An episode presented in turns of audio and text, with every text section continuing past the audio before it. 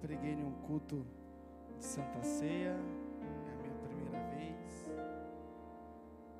Todo culto, já, já preguei todo tipo de culto. Pode ser. Obrigado, Zão.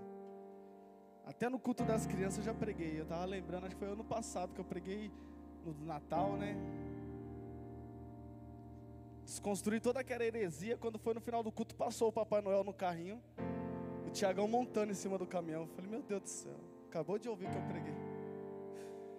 Que Deus possa nos abençoar em mais um culto. Amém? O pastorzão ainda não chegou, né? Ele foi celebrar um casamento. Então, por enquanto, está tranquilo. Quando ele chegar, né, fica, fica, o nervosismo aumenta. Mais um culto de Santa Ceia. E que Deus possa nos abençoar. Quando o pastor disse que ele está celebrando um casamento no domingo e eu tinha a missão de estar ministrando no culto de Santa Ceia, foi bem em um período que eu estava lendo um livro. O Thomas que me indicou esse livro e para mim acho que foi um dos melhores livros que eu já li. O Discipulado do Dietrich Bonhoeffer, né? Irmãos, esse ano eu já li bastante livro, mas esse aqui supera todos. É um ótimo livro, é um livro sensacional.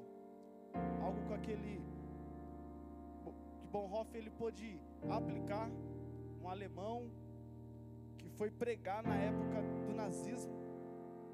Ele foi pregar lá, ele morreu lá no, no campo de concentração, e dentro desse campo de concentração ele aplicou tudo aquilo que Deus estava falando no seu coração. Então, se você tem esse desejo, eu acho que tem um ali, eu vi que tem um ali.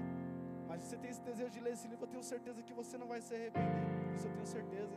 Fale com o Thomas, eu tenho certeza que ele vai estar encomendando para vocês. E nesse livro ele trata um assunto chamado graça barata e graça preciosa.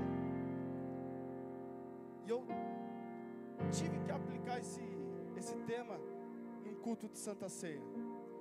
Mas para que a gente possa chegar na conclusão de entender o que, que é uma graça barata e o que, que é uma graça preciosa, se faz necessário eu dar um pano de fundo para que nós possamos entender. Bem rápido eu quero aplicar isso com vocês. No Gênesis, Deus cria um homem, a sua imagem e a sua semelhança. Foi dito aqui que ontem que Deus ele, o intuito de Deus criar o homem era para ele ter um relacionamento. Todo o Antigo Testamento Deus queria se relacionar com o homem. Então quando ele cria Adão e Eva, ele cria para um relacionamento e dando para eles o livre-arbítrio de poder fazer o que eles bem entendessem. Deus coloca uma árvore no meio do jardim. E Deus deixa bem claro para eles que não coma do fruto. Deus ele poderia muito bem criar um robô e, e fazer, você vai fazer tudo o que você quiser. Não, e você vai fazer tudo o que eu mando. Mas Deus ele nunca quis criar um robô robotizado, tudo programado. Deus criou seres com, com vontade e desejo. Ninguém aqui hoje tá, foi obrigado a estar aqui. Você veio porque você bem quis. Deus não te obrigou para estar aqui. Você veio porque você quer se relacionar com Deus. Você veio aqui hoje porque você quer conhecer mais a Deus, que você quer cultuar Ele. Então por isso que você está aqui. Então Deus ele criou pessoas e seres com desejos e vontades e opinião própria. E eles comem do fruto. Eles fazem aquilo que Deus pediu para eles não fazer. Então o homem ele peca e ele é destituído da glória de Deus.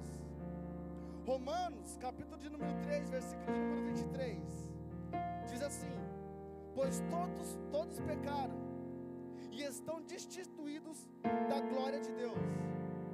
Então, a partir daquele momento, abre um buraco muito fundo que separa o homem de Deus. Então, agora o homem não tem mais contato com Deus. Sabe aquilo que Adão e Eva tinham na viração dos dias? Deus chegar e se relacionar com eles, conversar com eles. Eles não têm mais esse privilégio. Eles não podem, o homem não pode mais ter acesso a Deus. Ele é afastado de Deus. Então se faz necessário uma lei. Por que se faz necessário uma lei? Porque o homem agora ele está como um carro desgovernado. Porque o homem agora está sem lei. O homem faz o que bem entende. O homem faz aquilo que ele pensa. Então se faz necessário a lei. Mas sabemos bem que não somos salvos pela lei, somos salvos pela graça. Porque antes da própria lei ser estabelecida, Abraão, Abraão não tinha acesso à lei. E vai dizer que ele era justo por causa da fé. Romanos capítulo 4, do versículo 1 ao versículo 5 diz assim: Do ponto de vista humano, Abraão foi o fundador da nossa nação. O que descobriu ele? Se suas boas obras o tivessem tornado justo, ele teria motivo para se vangloriar, mas não perante Deus. Pois as escrituras dizem: Abraão creu em Deus e assim foi considerado justo. O salário daquele que trabalha não é um presente, mas é um direito. Contudo, ninguém é considerado justo com base em seu trabalho, mas sim por meio da sua fé em Deus, que declara justo os pecadores. Então, antes da lei, Abraão já era justo. Então, nós hoje somos justos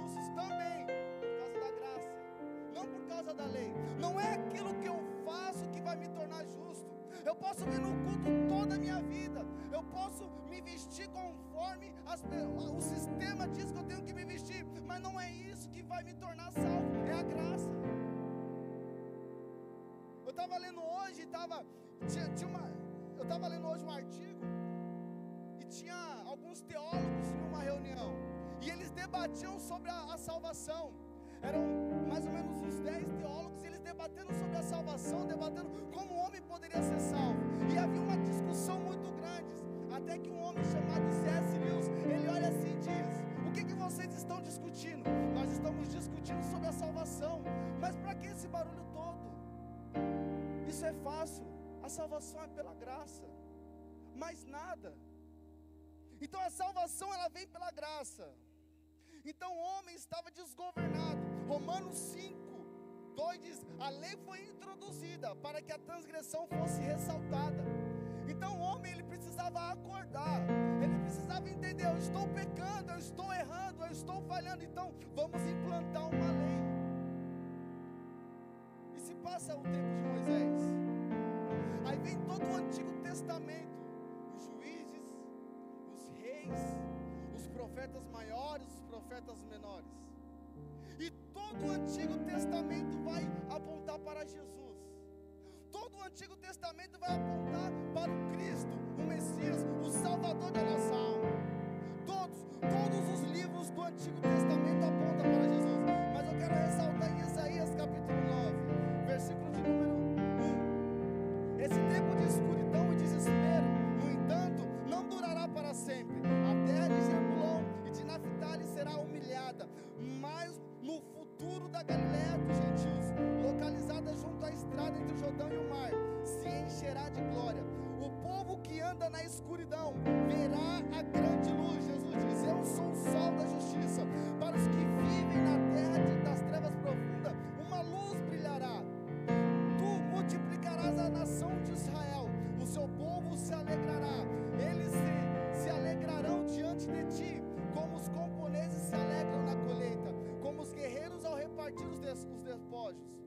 Pois tu quebrarás os julgos da, da, da escravidão que os oprimia, e levantarás o fardo que lhes parava, que, que lhes pesava sobre os ombros.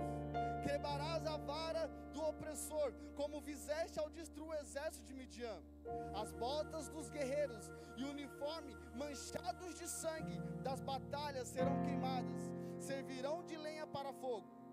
Pois um menino nos nasceu, um filho nos foi dado, o governo estará sobre os seus ombros, ele será chamado de maravilhoso, conselheiro, Deus poderoso, Pai da eternidade, príncipe da paz. Seu governo e sua paz jamais terão fim, reinará com imparcialidade e justiça no trono de Davi. Lembra aquele cego que gritava: Jesus, filho de Davi? É disso que Isaías está dizendo, para todos sempre, o zelo do Senhor do exército fará que isso aconteça.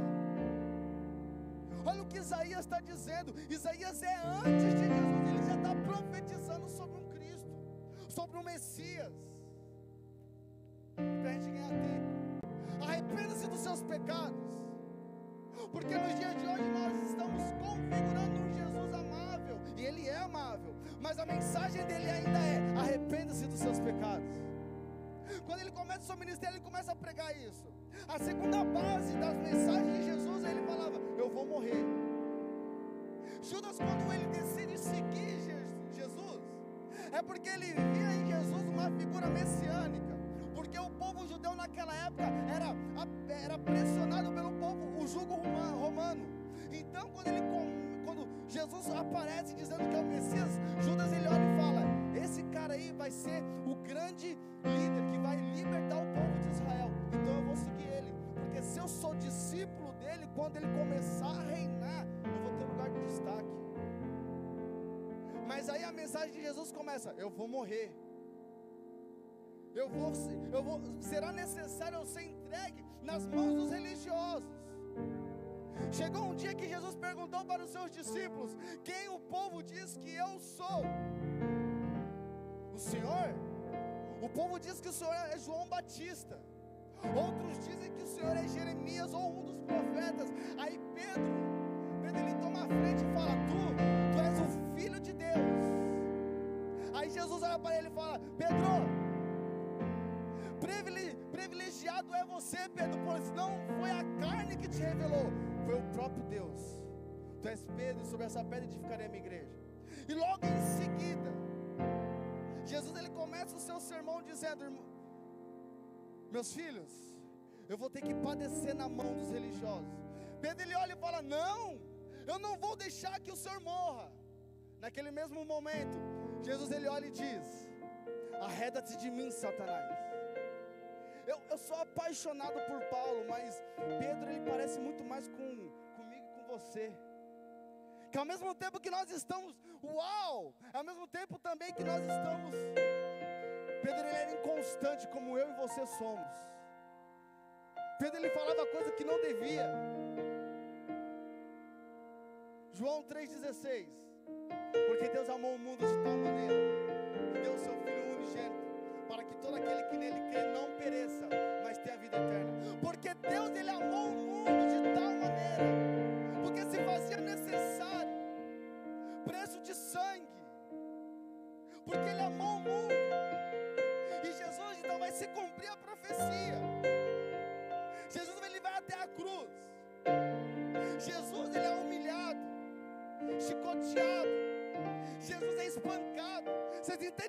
preço é muito alto. Jesus, ele é cuspido. Da mesma maneira que nós pegamos um quadro e pregamos numa, na parede, os braços, as mãos de Jesus foi pregada no madeiro. Jesus ele é escarnecido. A cruz que ele carrega tem, tem cerca de 135 quilos. Ele arrasta aquela cruz. Aquela cruz que não era para ele. Aquela cruz que não era para ele, era para mim e para você. O preço é muito alto. Vale muito. Ele foi chamado de mentiroso.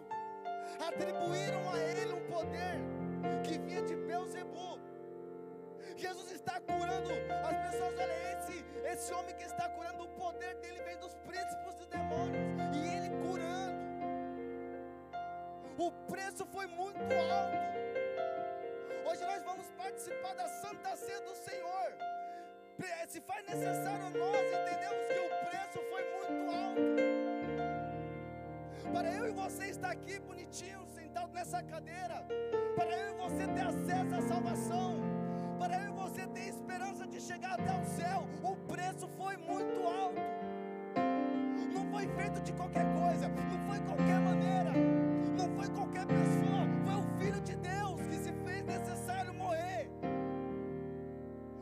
preço foi muito alto, porque Ele amou o mundo de tal maneira que deu o seu filho. Quem é pai aqui, você daria o seu filho para morrer por pecadores?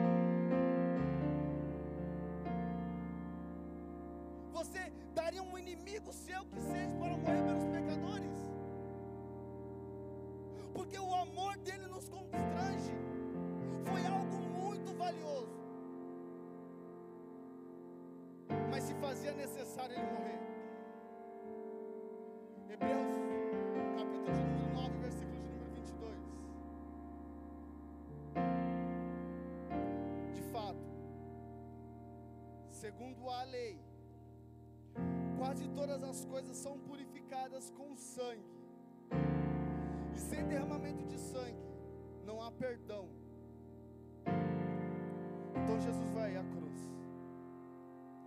Grita na cruz, Tetelestai, está consumado. O véu do templo se rasga. E agora nós temos participação na graça do Senhor Jesus. Então hoje, você não precisa fazer absolutamente nada para ser salvo, porque foi a graça de Jesus que te torna salvo. Então hoje nós temos essa oportunidade. E Davi, o Davi da Bíblia, Salmos 32. Olha o que Davi vai dizer. Como é feliz aquele cuja desobediência é perdoada, cujo pecado é coberto. Então, irmãos, não importa o pecado que você cometeu, ele é coberto pela graça de Jesus.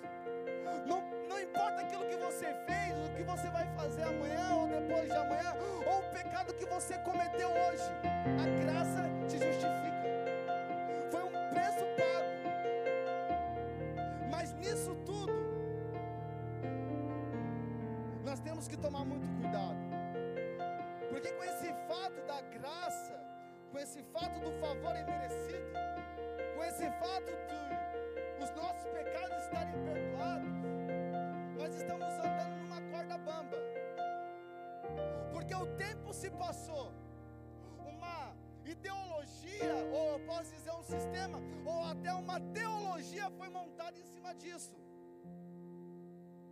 Graça barata. Então quer dizer, Danilo, que se eu pego, eu sou perdoado. Então se eu pecar agora, eu sou perdoado. É. Mas aí as pessoas começam a construir em seu ser uma graça barata, uma graça sem valor. 1 Pedro 2,6 Pois vocês são livres, e no entanto são escravos de Deus. Não use sua liberdade como desculpa para fazer o mal. Gálatas 5:13.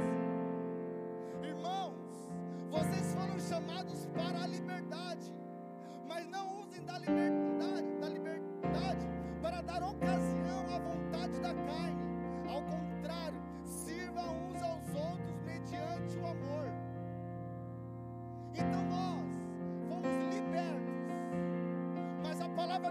deixa bem claro: vós somos libertos, mas não usem dessa liberdade para dar ocasião à carne.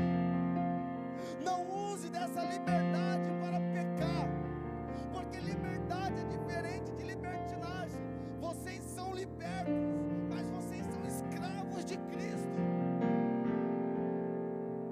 O Danilo, então o que é a graça barata? Então Jesus ele fez tudo isso. Somos participantes da graça. A graça, a graça barata é a graça que justifica o pecado e não o pecador. Sendo assim, não precisa mudar. Tudo permanece como antes. Quando eu justifico o meu pecado, isso se torna algo passageiro. Mas quando justifico o pecador, é algo duradouro. Porque a graça barata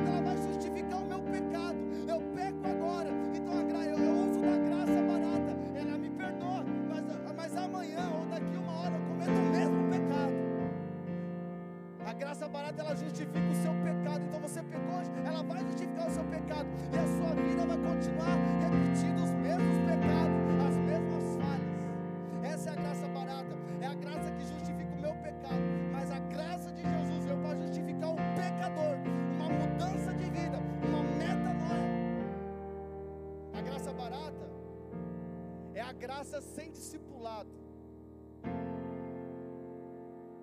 Lucas capítulo 9, versículo número 23. Disse ele à multidão: Quem? Jesus. Se alguém quer ser o meu seguidor, negue-se a si mesmo, tome diariamente a sua cruz e siga-me. A graça barata fala que você não precisa carregar a sua cruz. A graça barata fala: continua a sua vida do seu mesmo jeito. Peca, a graça te perdoa e continua pecando. Graça barata é uma graça sem cruz. Gálatas 2:20. Fui, esse versículo aqui é um dos versículos que eu mais amo. Fui crucificado com Cristo. Assim já não sou eu quem vive, mas Cristo vive em mim. Portanto, vivo neste corpo terreno pela fé no Filho de Deus que me amou e se entregou por mim. A graça barata é uma graça sem cruz, irmãos. O Evangelho diz: o Senhor diz: se você quer me seguir, se você quer estar comigo, pegue a tua cruz e siga-me. Se faz necessário se ser crucificado todos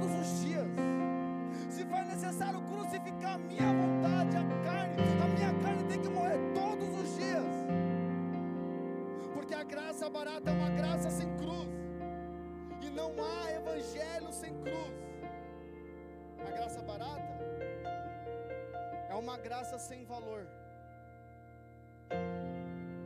Eu negocio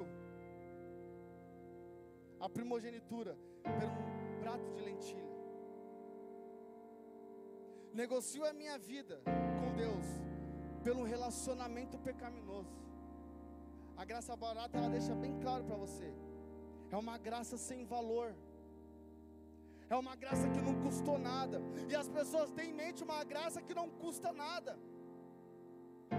A graça para nós foi de graça, mas houve um grande preço. Houve um valor muito grande. O valor foi pago. Então, a graça barata é uma graça sem valor. Eu disse aqui que Jesus ele foi castigado, ele foi crucificado, ele foi cuspido.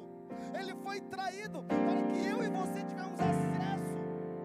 Mas hoje nós levamos nossa vida da maneira que nós bem queremos.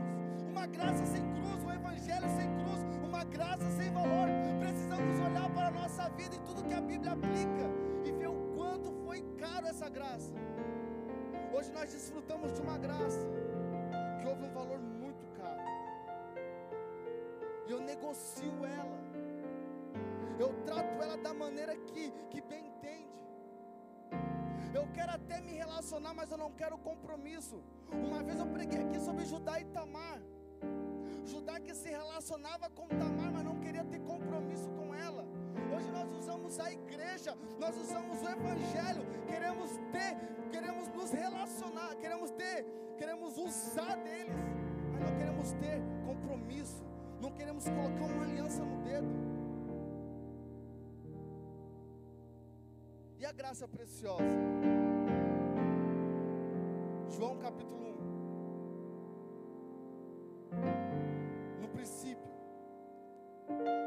Aquele que é a palavra já existia. A palavra estava com Deus. E a palavra era Deus. Ele existia no princípio com Deus. Por meio dele, Deus criou todas as coisas. E sem ele, nada foi criado Aquele que é a palavra possuía a vida, e a sua vida trouxe luz a todos. A luz brilha na escuridão, e a escuridão nunca conseguiu apagá-la. A graça é Jesus. E Ele morreu na cruz do Calvário por mim e por você. A graça preciosa é nós entendemos que para hoje nós temos acesso à graça preciosa. Hoje para nós ter acesso aos céus, ter acesso a Deus, fez, se fez necessário um homem que estava com Deus. Ele já existia desde o princípio. Ele se tornou homem, foi crucificado, sentiu todas as dores para que eu e você temos acesso. Então é preciosa. Nós temos que dar a graça de maneira preciosa. Vale tudo. A graça foi Jesus na cruz. E nós temos que dar valor à obra da cruz. Não basta simplesmente nós nos reunimos aqui num culto de Santa Ceia uma vez, uma vez por mês. É todos os dias você tem que lembrar. Todos os dias você tem que acordar e falar: Um Deus Todo-Poderoso morreu por mim na cruz, para que eu pudesse acordar hoje e acordar bem, para que minha família pudesse estar bem, para que eu pudesse chegar até o céu, para que eu pudesse ter acesso à salvação. Para nós tem que ser precioso, isso não pode escorrer das nossas mãos, irmãos. A graça preciosa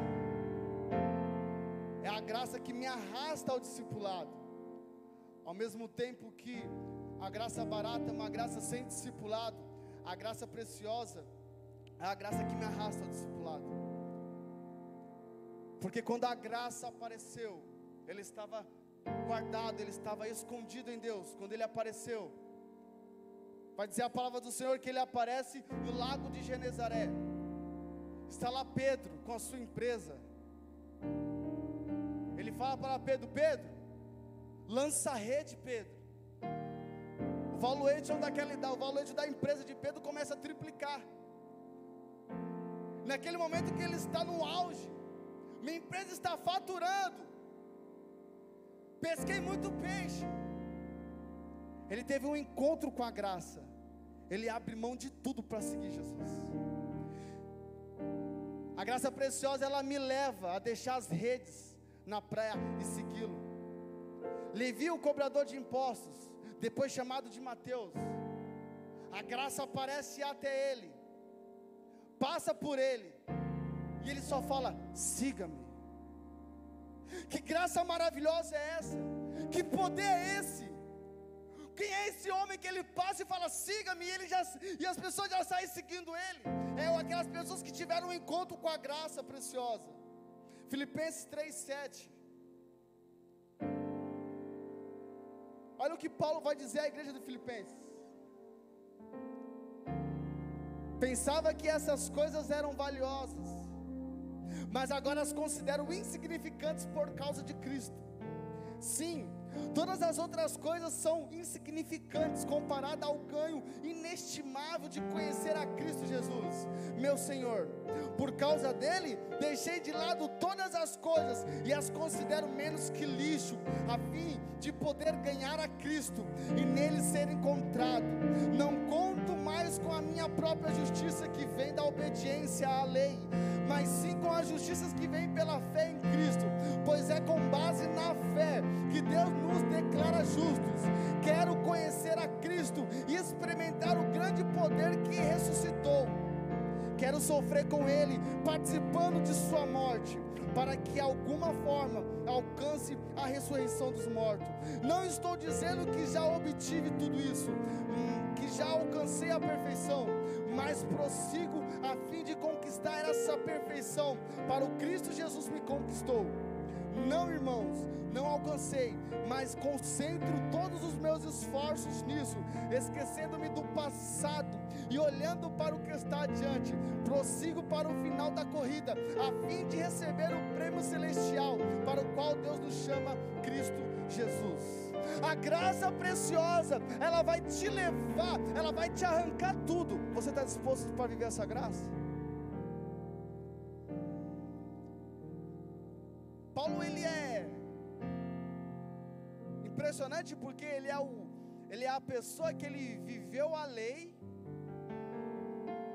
fariseu de fariseu, estudou aos pés de Gamaliel, ele praticava a lei, mas, é, mas ele é o mesmo que prega a graça.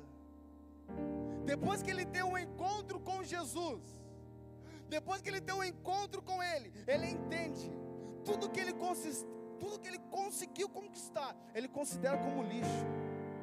Porque porque ele encontrou a graça. A graça preciosa, ela vai te arrastar. A graça preciosa, meus irmãos, vai te custar tudo.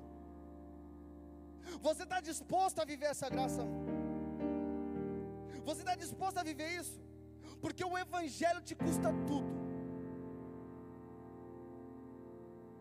E se faz necessário a gente deixar essas coisas de lado se faz necessário te deixar tudo para trás, as nossas vontades.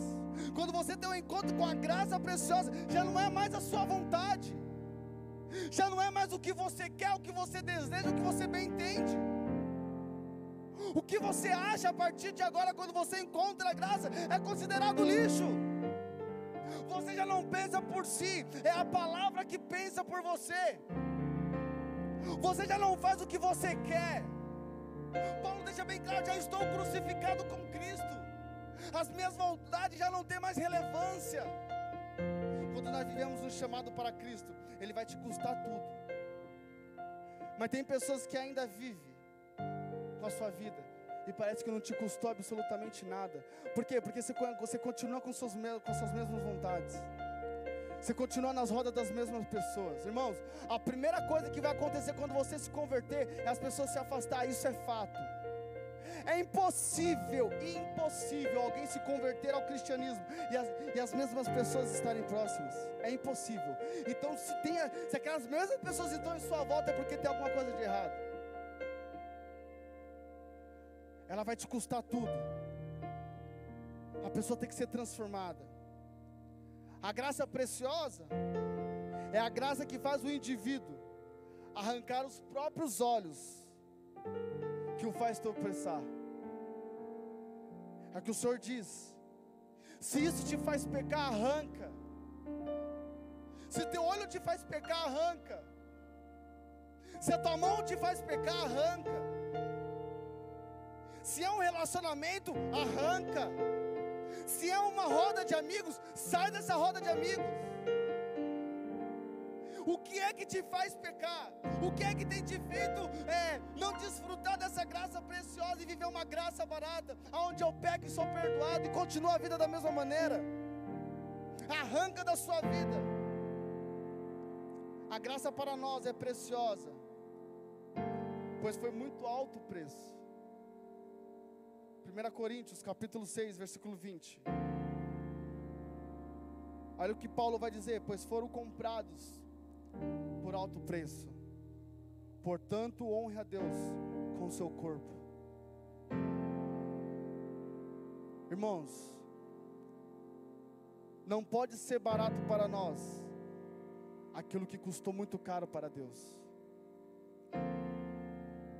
Não podemos tratar de qualquer maneira aquilo que custou tudo para o Rei da Glória, custou teu filho unigênito.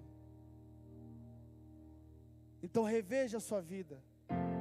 Você vai participar da ceia do Senhor Jesus.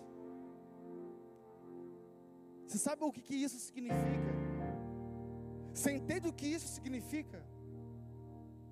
A morte de um Deus, um sacrifício de um Deus, pela minha vida e pela sua vida. Se você não entende, não toca. Se você não entende o que é a graça preciosa, se isso é precioso para você, participe. Mas se isso não vale nada para você, não toque. Porque a graça ela te custa tudo. Ela tem que te custar tudo porque custou tudo para Deus. Custou o seu filho unigênito. Ele não veio aqui à toa. Ele veio para nos salvar. Ele veio para nos tirar do, do lamaçal do pecado. Sangue foi derramado para você estar aqui. Viva a sua vida de maneira que o céu se alegre quando olha para o seu dia a dia. Acorde pensando. Quando você colocar os pés no chão, acorde pensando. Alguém morreu para me colocar esses pés no chão. Quando você entra para essas portas, sem falar dos mártires da igreja que, que morreram para que essas portas pudessem estar abertas. Sangue foi derramado para essas portas estarem abertas. Dê valor quando você entra nessa casa. Dê valor quando você participa da Santa Ceia. Pois foi um alto preço pago para você participar nessa noite. Esse celular me custou R$ 1.500. Está me custando ainda, estou pagando. Se vir alguém com um celular de dois mil reais, eu troco. Por quê? Porque comparado com o valor de dois mil reais, isso daqui é barato. Tem pessoas pegando uma graça e quando está de frente do pecado, ela negocia. Por quê? Porque não entendeu que vale tanto. Se a gente não entendeu o quanto vale, um relacionamento com Deus, a gente vai continuar pecando e errando. Se você não tiver uma consciência entender no seu espírito que valeu muito isso. Se você entender hoje, esse contato seu você apaga hoje. Se você entender hoje, esse aplicativo do diabo aí se apaga hoje.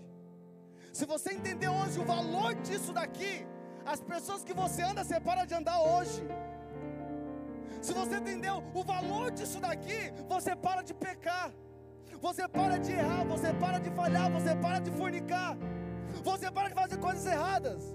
Você continua pecando, é porque você não entendeu o valor disso. O homem morreu, o nosso Deus morreu, ele foi crucificado. Para a gente viver uma vida de qualquer jeito, se coloque de pé.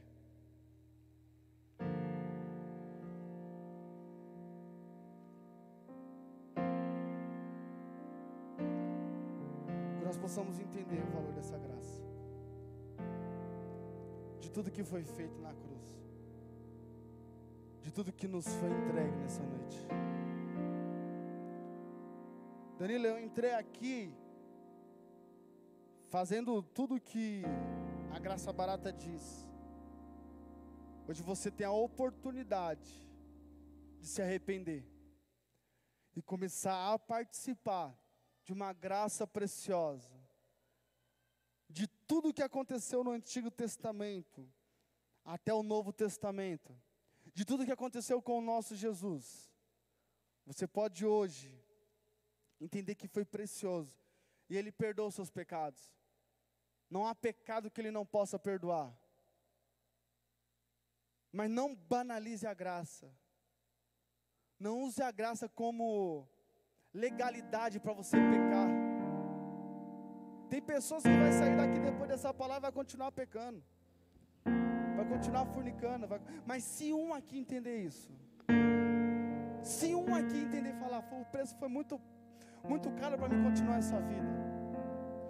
Se um entender que o valor é muito alto para mim fazer essas coisas que é passageiro. Porque, irmãos, o mundo é passageiro. Uma pessoa essa semana falou: Danilo, você já leu o livro de Eclesiastes? Eu falei: Eu já li umas dez vezes. Ele falou: Mas você leu aquele versículo que diz: Melhor é